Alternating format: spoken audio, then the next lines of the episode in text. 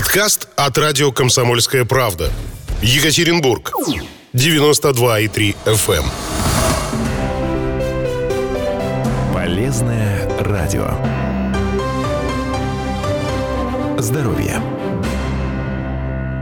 Это радио «Комсомольская правда», 92,3 FM эм, Екатеринбург, 96,6 Нижний Тагил, 89,5 город Серов. Меня зовут Павел Филиппов, 13.03 точное время в э, Екатеринбурге сейчас. И о здоровье мы поговорим, о здоровье глаз мы поговорим сегодня с э, Олегом Шиловских, генеральным директором Екатеринбургского центра МНТК «Микрохирургия глаза», главным офтальмологом Свердловской области и заслуженным врачом России. Здравствуйте, Олег Владимирович. Добрый день всем.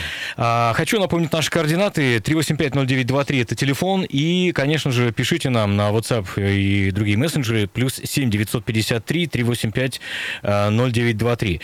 Вопрос номер один, который, знаете, э, всем врачам э, сейчас, конечно, неизбежно задается, особенно врачам, которые работают не по специализации коронавирус. Mm-hmm. Во-первых, заработал ли центр микрохирургии глаза? В каком режиме сейчас?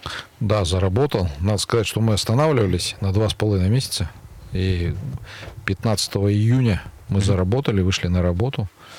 Ну, с особенностями, конечно, потому что был изменен полностью и график работы, и график mm-hmm. приемов, и, в общем-то, график вызова пациентов, и объемы э, то же самое. То есть, ну, я думаю, что коснулось абсолютно всего. Ну, естественно, что с пациентами э, гораздо больше работы, потому что добавился еще вот этот эпиденамнез, который надо обязательно выяснять какие были контакты, не было ли температуры, ну, ну и так дальше. То есть, в принципе, все это, конечно, А это прямо процесс... выясняется, ведь это не на доверии, так сказать, работает, а, правда? Ну, Почему? Это выясняется обязательно. То есть тогда, когда требуется анализ, непосредственно подтверждение в случае, там, допустим, стационара, угу. а если нет, то все равно этот анамнез, он выясняется так или иначе во всех случаях абсолютно. Смотрите, исправьте меня, если не, не, не прав. А, насколько я понимаю, вирус через слизистые тоже проникает. Ну, вроде бы да. А вы как раз со слизистыми, ну, то есть с глазом э, имеете ну, тут, дело? Тут, тут ведь как, то есть через слизистый он все равно из воздуха проникает. А не, не контактом. Трудно себе представить, что человек будет касаться друг друга ну, понятно, глазами. глазами да, да, естественно, конечно, конечно, из воздуха, да, да, да, разумеется.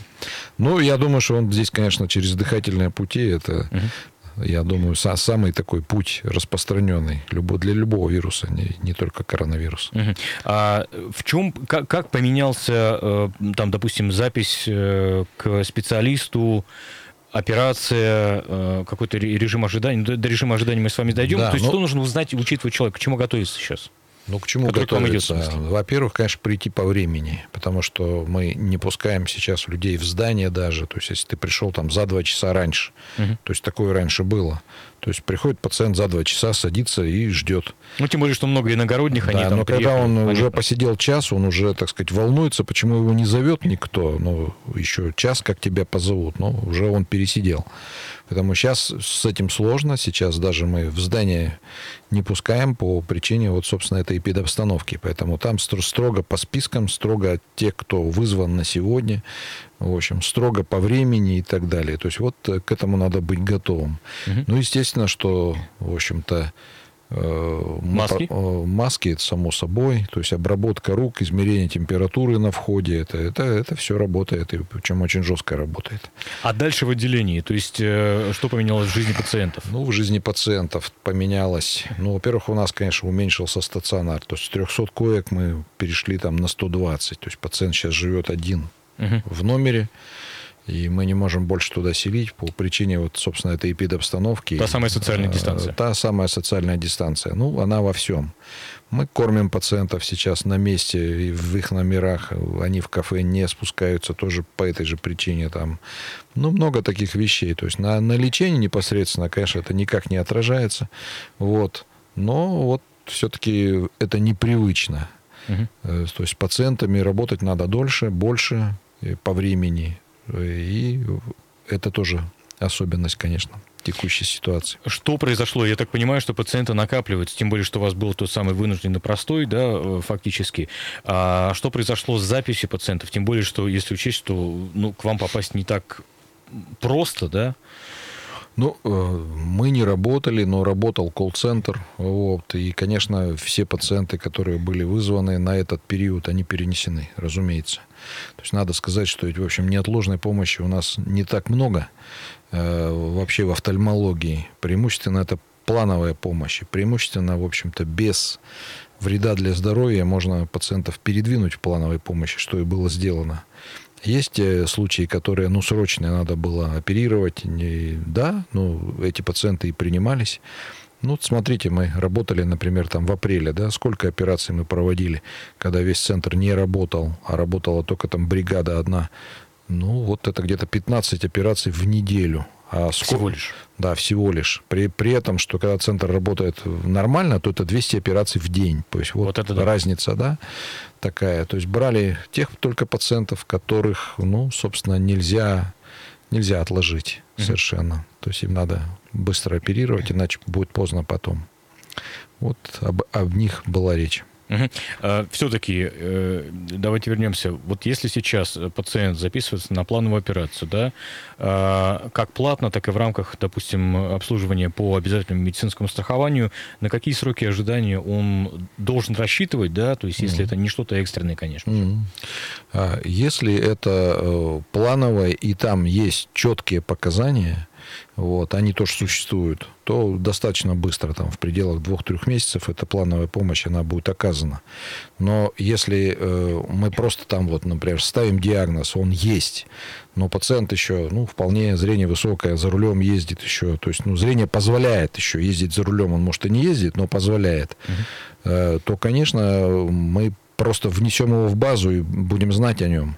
Мы при этом можем там дату поставить какую-нибудь, там, например, 25-й год, но это не значит, что это очередь.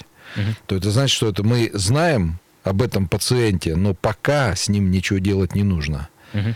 Вот и все. То есть, если он обратится еще раз, и у него зрение, там, показатели по зрению ухудшатся, конечно, он будет вызван. Если нет, то и, и пока не нужно. Может быть, странный вопрос, но как долго вообще может человек обходиться без лечения глаз? Я понимаю, что э, это пальцем в небо, и диагнозов огромное количество. Да, огромное количество, конечно. Но, тем не менее, если мы берем какие-то самые распространенные случаи, то вот не знаю, там катаракта, например. Ну, я не знаю, катаракта э, клинически она проявляется не у всех. Даже, собственно, есть пациенты в возрасте, э, и, вернее, люди. и, ну, для вас те пациенты, да, да, да. И, в общем, клинически ничего нет. То есть ты можешь, если диагноз такой поставить, если прицельно его обследовать, но это не мешает жить, зрение высокое еще. То есть, ну, какой смысл тут вмешиваться, там что-то делать и так далее. Вот. А вообще со зрением первый осмотр офтальмолога, он в три месяца положен по возрасту-то. Угу. В три месяца ребеночка должны показать офтальмологу детскому обязательно.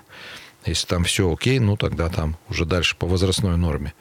Но если брать взрослый возраст и здоровых людей, то я думаю, что надо отметить где-то, ну, примерно, так скажем, 40-летний такой рубеж, когда ну, надо давление померить глазное, Обязательно. Но это при условии, что мы говорим, что симптомов никаких нет. Угу. Человек совершенно здоров. Да. Если человек жалуется, что что-то не так со зрением, ну, слава богу, что это чувствуют все, но, во всяком случае, большинство. А вот, вы знаете, пресловутая, пресловутая формулировка «начало зрения садиться с возрастом». А. Это вот, вот сколько можно, когда человек обнаружил, что у него начало садиться mm. зрение, да? Причем мы понимаем, что, да, да. что, что такое слово «садиться», в, него, в это слово каждый вкладывает свое какое-то понимание, да? Ну, чаще всего это люди, которые всегда видели 100%, читали без очков и пользовались глазами, как они хотели, в любом режиме. Да? Наступает период, где-то примерно 40 или чуть больше, у всех чуть-чуть, может, чуть раньше у кого-то, у всех по-разному на самом деле. И человек начинает испытывать э, трудности при работе вблизи чтение, там, что угодно, там, этикетку посмотреть, там, часы, там, я не знаю, вот. И э, это, конечно, связано с возрастом абсолютно, потому что это процесс ну, такое слово, старение есть, да, это процесс старения точно, вот, и, конечно, показаться офтальмологу, опять же, и давление померить, и подобрать свои первые очки для работы вблизи, для чтения. То есть сразу предвосхищаю там следующий вопрос. А говорят, если там одел, то все уже нельзя привыкать и так далее. Ну, это, конечно, чушь полная, потому что этот дефект уже есть. Нельзя привыкать Э, к очкам? Ну да, да, это распространенное мнение. А что раньше не заказали? Вот человек мучается, не может нормально читать вблизи, там, отодвигает там книгу, текст, там, я не знаю, э, боли возникают головные к концу дня. То есть это, это все вот э, жалобы, которые характеризуют это состояние, собственно. Поэтому, конечно, здесь нужна коррекция вовремя. Очки для чтения, для работы, и э, эти проблемы исчезают. Ну, очки надо правильно подобрать, конечно. Я праву правильно подобрать. Я против покупок там где-то готовых. Это можно на случай, если там что-то забыл, там временно, там один раз почитал и все. То есть постоянно очки, они, конечно, требуют подбора и по оправе, и, по стеклам идеально. А э, делятся ли осмотры у офтальмолога на какие-то там условно экспрессы, условно какие-то более глубокие? Да, разумеется. То есть, если э, есть, допустим, профосмотры, да, когда там, допустим, 2, 3, там, 4, т- ну, 3, наверное, как чаще всего, там, теста снимается, и все. То есть, смысл вот, ну, массово что-то заподозрить есть нет, да, то есть если зрение стопроцентное, то это уже, ну, собственно, о многом говорит. Дальше вот давление, например, надо померить. Ну да.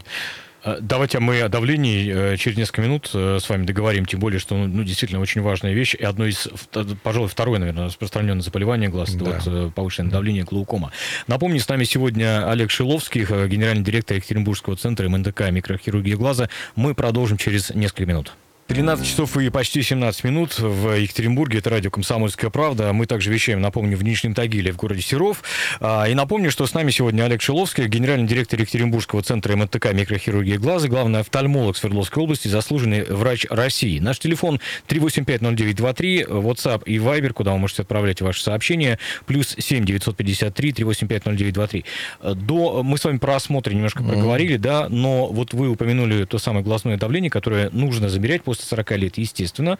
А, И мы знаем, что, ну, там, не знаю, по, по частоте, наверное, второе самое распространенное заболевание, во всяком случае, самое известное, одно из самых известных, это глаукома, Но повышенная. оно самое фатальное. Почему? Да. Ну, потому что оно неизбежно ведет к слепоте, к необратимой. То есть, если не заниматься этим вопросом, то точно ослепнешь. Причем безвозвратно ослепнешь. Если там, допустим, другие болезни там можно поправить, прооперировать, вернуть зрение, там что-то, то с глаукомой все значительно тяжелее. Шутки плохи. Глаукома, она занимает во многих регионах и в России в целом э, в структуре инвалидности глазной э, на лидирующих позициях всегда. Как пациент может у себя ее, ну, если не выявить, но какие, на какие первые звоночки, на какие первые э, признаки стоит обратить Ну, внимание? Да, то есть есть первые признаки, конечно, но это не значит, что это, это они на самом деле первые. Когда появилась симптоматика, это уже м, не очень хорошо вообще. Лучше, когда у тебя просто так выявили при профосмотре повышенное давление, и ты пошел обследоваться, и нашли, что да, вот тут э, непорядок, давайте еще понаблюдаем, пообследуем, и взяли на контроль. Вот это идеальная ситуация с глаукомой. К сожалению, очень часто люди обращаются уже там в далеко зашедших стадиях, когда сделать мало чего уже возможно. Ну, или, То во всяком случае, сложнее все становится, да. Сложнее, и самое главное, существенно укорачивается период, когда ты будешь зрячим. Вот о чем речь. Мгм. Поэтому здесь, конечно, это э, серьезная вещь, надо внимательно очень к ней относиться. И все-таки первые звоночки какие? Первые звоночки, ну, там, затуманивание, тяжесть там в глазу. Ну, бывает, кто жалуется на такие круги вокруг источников света. Ну, это вот уже будет говорить там действительно о повышенном давлении, серьезно повышенном. Уже там цифры должны быть приличные. Вот. То есть это такие жалобы. А вот, ну, там есть формы, которые действительно болящие. То есть это вот, например, закрытоугольная глаукома. Там, ну, если это боль уже, это значит, что тоже а, далеко все зашло, вообще говоря, конечно.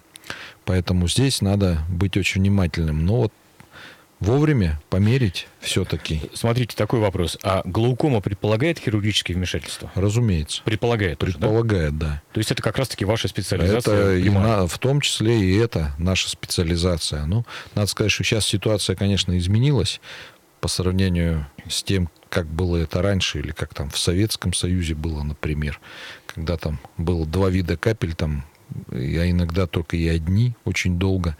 И вот эта самая современная фармакология, она была совершенно нам недоступна. То есть сейчас ситуация, конечно, существенно поменялась. То есть есть множество разных препаратов, которые давление снижают. И очень долго э, можно, в общем, обходиться без, без хирургии. И это, это здорово, конечно, очень. Угу. Вот. И э, с помощью капель это компенсировать все давление. Ну, кому хочется оперироваться? Никому. Все-таки хирургия это всегда крайняя мера. Ну да, да, пожалуйста. И она должна быть крайней, конечно. Хорошо, вернемся к коронавирусу, к нашему уже ненавидимому, наверное, ну, ну это, видимо, наша да. данность на многие годы вперед, да, к сожалению. Ну, если, да, если мы вспомним там, допустим, пандемию испанки, так называемые, это конец, по-моему, 19 20 21 год, сколько? Ну, вот 20 миллионов тогда умерло. Угу. И, ну, я думаю, умерло, конечно, по причине, что все-таки была другая медицина ну, да. в то время. Но, и не было вакцинации и так далее, так далее. Да, но тут дело в другом. Дело в том, что, в принципе, вирус этот циркулировал в обществе, и ну, сколько? Ну, два года точно, а может быть, чуть больше.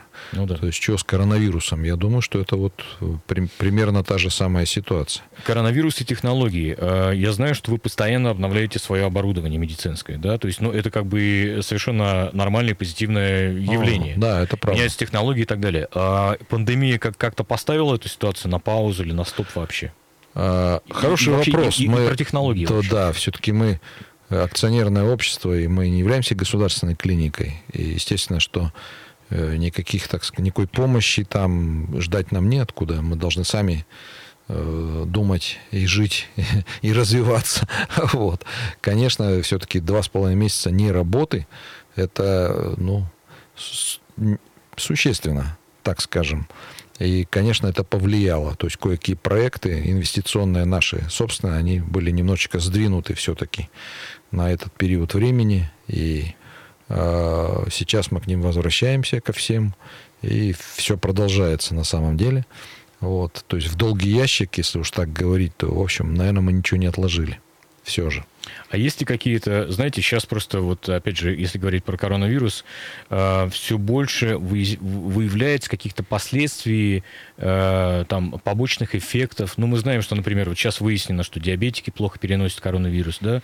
Э, э на зрение есть какое-то влияние? У, у людей, может быть, которые переболели, есть какие-то наблюдения на этот счет? Ну, пока нет, потому что нет же еще, в общем-то, и материала никакого. То есть, что тут, в общем-то, этой эпидемии всего ничего там полгода года как все запылало, поэтому я думаю, что не исключено, что мы с этим столкнемся, так сказать, позже гораздо. Но поглядим, увидим. Пока что не могу отметить никакого влияния. Никакого да? влияния особенного, в общем. Ну, это только на сегодняшний день, так скажем. Ну, же. Можно единственное, что предположить, коль скоро там многие люди сидели в самоизоляции, да, ага. то есть они не смотрят вдаль, смотрят смартфон, наверное, да, но это... Ну да, да. Но это, это немножко другое все-таки. Это уже поведенческие вещи какие-то, и, конечно, надо корректировать, безусловно. Хорошо. А, пять лет назад вы открыли Центр лазерной хирургии на Ясно 31. Во-первых, а, что сподвигло к его созданию?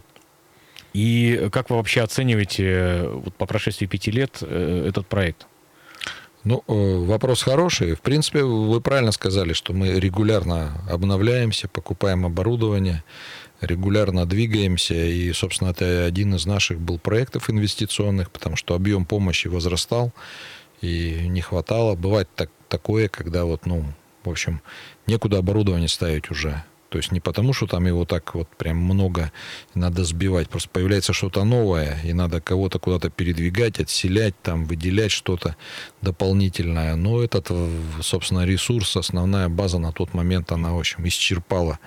Поэтому вот решено было нами сделать такой рывок, построить вот это, э, это здание, и переселить туда, допустим, современные методы хирургии для молодежи, так скажем. И нам это... Нам, Поясните это. Ну, нам это, да. ну, нам это удалось, в общем, по-моему, было хорошо, потому что у молодых людей, они немножко другие в коммуникации, они привыкли там, допустим, записываться на прием там через там собственный гаджет, да, То есть прийти и вот как, в, как у стоматолога, да, в 15-20 на прием и тебя там ждут. Собственно, это нельзя сделать было на основной базе по причине того, что там, ну, очень много пожилых пациентов, а особенность, кстати говоря, состоит в том, что если написано к 14, то он приходит за 2 часа. Это нормально для него.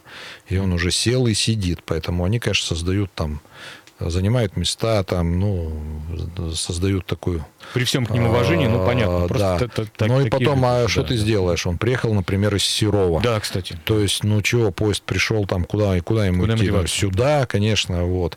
Поэтому мы понимали этот, эту особенность, вот, а у нас в основном региональные больные, а вот, конечно, поэтому надо было куда-то молодежь увести. Вот это вопрос, там, допустим, лазерной коррекции близорукости, дальнозоркости, астигматизма, вот этот вот э, молодых наших этих пациентов. И вот это мы сделали, собственно, для них, где все достаточно комфортно, где все, где электронная история болезни, где все, ну, так скажем, уже понятнее им, что ли, можно так сказать, да? Uh-huh. Вот, то есть они там как бы вот, ну, совершенно в своей среде. Ну, все оправдалось. На основной базе мы тоже расширили, например, хирургию стекловидного тела и сетчатки на том месте, где находилось оборудование для совсем других целей, да. Поэтому, ну, всем хорошо. Это удалось все. Проект мы сегодня подводили итоги как раз такие цветы, грамоты угу. тем, кто это создавал в коллективе, кто много времени этому уделял в развитии этого вопроса. Ну, по-моему, все, все абсолютно здорово сложилось. А, э, скажите, пожалуйста, лазерная хирургия, э, я пони, правильно понимаю, что при обычной микрохирургии, ну, условно обычный, конечно, мы понимаем. Потому что мы были у вас на миллионной операции, мы видели, mm. как вы реально творите чудо. Mm. Потому что, ну, в понимании простого человека это, это чудо. Для вас это технология, для нас чудо. Так вот, э, в, при такой традиционной микрохирургии там супер стерильно все, а при лазерной, насколько... Она тоже разная бывает. Тоже есть разная, да? есть так, так называемая кабинетная лазерная хирургия, когда лазер работает просто лучом внутрь глаза, так скажем. То есть это вот просто в обычном кабинете эта хирургия проводится, там не нужно никакой стерильности совершенно обычной. То есть все. Сейчас даже лазеры новые, mm-hmm. вот они э, работают без касания каких-то предметов, там, э, контактных поверхностей нет Понятно. для глаза. То есть это абсолютно дистанционная а бывает хирургия. хирургия где а бывает хирургия, где все как в условиях операционной, и в, в том числе лазер. Потому что в этом случае лазер делает разрез тканей. Понятно. Здесь уже... Мы продолжим после выпуска новостей. Олег Шиловских, напомню, с нами сегодня генеральный директор Екатеринбургского центра МНТК микрохирургия глаза.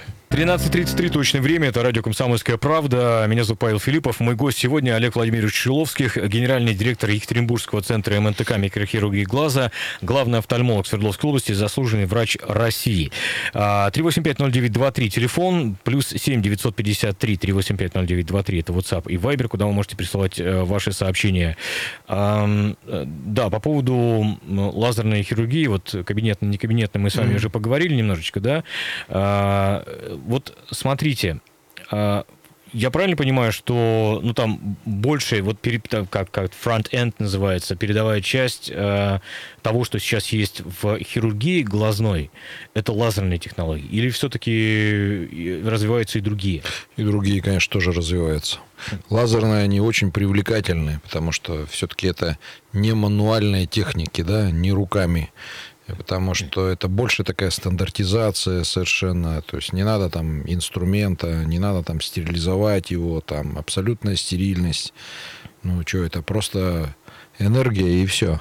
Угу. Поэтому она по-разному направлена, ну так, чтобы уж, э, как говорится, говорить, это, ну так, скажем, луч разрезает, поэтому здесь, конечно, в этом смысле свои преимущества, безусловно но потом там абсолютная повторяемость, например, да, то есть это, э, компьютер, который управляет этим лазером, он делает это стандартно совершенно mm-hmm. там и всем там вот этот стандарт абсолютно вы, выдерживается и а, никак не зависит, в общем-то, от мануальных навыков. Простите, твоих. Э, правильно ли понимаю, что лазер не только разрезает, но он еще и склеивать помогает? Э, в некоторых ну, случаях. Да, да, конечно. Вот если речь идет о кабинетной хирургии, там как раз по этому принципу Э, хирургия устроена, когда надо соединить ткани то делается такой микроожог лазером. Естественно, что вот вместе этого ожога происходит такая коагуляция ткани и Спайка. спайка образуется. Да, вы совершенно правы, и этот эффект тоже используется.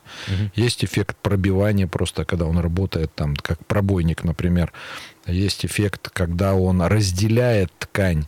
А как он разделяет ткань? То есть, выделяя энергию, значит, образуются микро э, пузырьки газа, значит, которые расслаивают ткань, ну, практически на молекулярном уровне.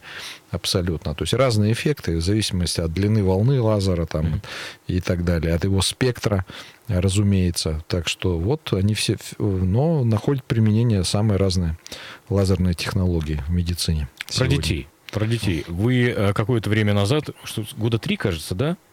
Назад вы открыли Ну да, поликлинику. да, А, Детская поликлиника а, в России, причем первая в России, насколько я понимаю, Ну, да? такая современная, да.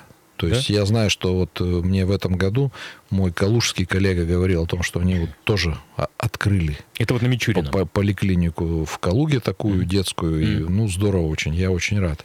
Потому что вот такого уровня детскую поликлинику, которую мы сделали три года назад, она действительно была первая в стране. А объясните ее, э, ну, так сказать, важность. Э, Почему? Ну, то есть есть обычные детские поликлиники. Ага. Э, Я не знаю, есть ли специализированные детские больницы, но кто, кроме там онкологии, но это отдельный случай. В чем, по- почему именно детская и почему именно офтальмологическая поликлиника? Ну, Глазные. э, видите, в чем дело? То есть ведь обычно в поликлиниках, там, в детских, ну, один там кабинет глазного врача детского, и все. Ну, максимум два, наверное. Э, Да, ну максимум уж два. Но здесь э, собрано, в принципе, под одной крышей сразу весь комплекс обследований. Тут же, допустим, очковая коррекция, тут же тебе могут одеть очки, тут же ты их можешь заказать. А у детей очки это несколько другое, чем у взрослых. У детей очки очень часто являются, значит, неотъемлемой частью, собственно, курсового лечения, да? Мгм. Поэтому это тоже очень важно. Ну и потом, все-таки, когда ты идешь в многопрофильную поликлинику, ты идешь в больницу. А ребенок это очень часто боится.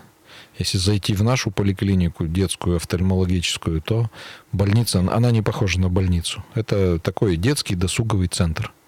Там Мгм. всевозможные, так сказать, игры, интерактивные, там даже когда ребенок еще не зашел к врачу или на обследование, он может там об- обязательно увлечется. Ну, уж стоит там экран большой, там, где игры, он может там это все пальцем потрогать, поводить, поиграть, там, я не знаю, посидеть с мамой, там, книгу почитать, что угодно. Там детская комната, лего, например, для самых маленьких, э, с подогреваемым полом, там, красиво все, симпатично где ребятишки могут там полазить пока. То есть, ну, вот заходишь, просто сам вид, он не отталкивает, а наоборот притягивает. А вот насчет вида, кстати, э, мы были у вас на открытии, и все равно, мы там заглядывали немножко в кабинеты, и там все равно стоят вот эти, знаете, аппараты, которые взрослому-то как бы нес- несколько устрашающие и- их, их вид. А как дети реагируют? А нормально, потому что там нет контактных методов обследования. То есть там все, все аппараты, которые там задействованы, они э, ну, работают, так скажем, на расстоянии. Да?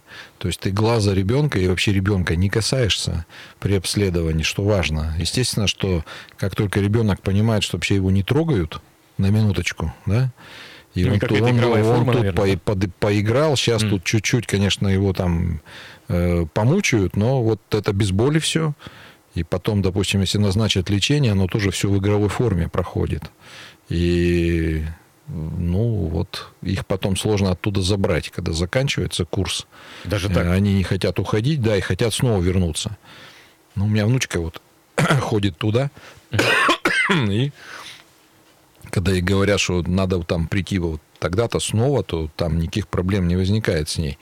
Что туда, да, я пойду с удовольствием. Она с удовольствием туда идет. Поэтому никаких проблем нет. С точки зрения родителей, э, я понимаю, вы правильно сказали, что там в три месяца, кажется, проводится первый осмотр Да, у офтальмолога, первый, да? да. А на что родителю стоит обратить внимание? Ну, там, допустим, если какие-то проблемы начинают возникать между осмотрами, то есть Ну да, конечно. повод, повод прийти к вам в детскую поликлинику офтальмологическую, он Э, как, какой? ну, не надо забывать, почему-то стоматологи говорят там два раза в год, там давайте водите зубы, а как-то с глазами, вот, ну, действительно. Э, Конечно, надо смотреть Ну, на, зубы- зубы на- видно, а на, пове- так. на поведенческие реакции ребенка. То есть, если вы видите, что ребенок у вас там рисует носом уже, э, почему-то долго родители это не замечают очень часто. Я недавно оказался свидетелем там у моих родственников, то есть мы просто зашли в гости, и у них там ребенок в возрасте 12 лет, там девочка, значит, она буквально вот носом по бумаге водит. Ну, быстренько, так сказать, записали их, и она уже близорука. То есть в этом возрасте там уже надо срочно лечить, срочно подбирать очки, коррекцию и так далее. То есть, но это на все влияет, понимаете? То есть это и на осанку влияет. Ну, кстати, я хотел спросить, про, про сколиоз тоже ведь звоночек, наверное, Абсолютно, да? да. То есть, ну как, она же неправильно сидит, помимо того, что она, так сказать, неправильно смотрит, она еще сидит неправильно. Поэтому, конечно, это все взаимосвязано. То есть, если ребенок пожаловался, если вы видите, что там он э, по сравнению с вами, если вы хорошо видите, там что-то рассматривает не так, или там ему надо ближе сесть, там, я не знаю, там, к телевизору, например, там, или, ну, это э, родители внимательные, они, конечно, это заметят обязательно, и надо внимательно посмотреть на это обязательно. Поэтому мы, кстати говоря, вот сейчас в городе немножко с ковидом ситуация уляжется, начинается учебный год, и мы договорились, что мы проведем такое заочное тестирование детей.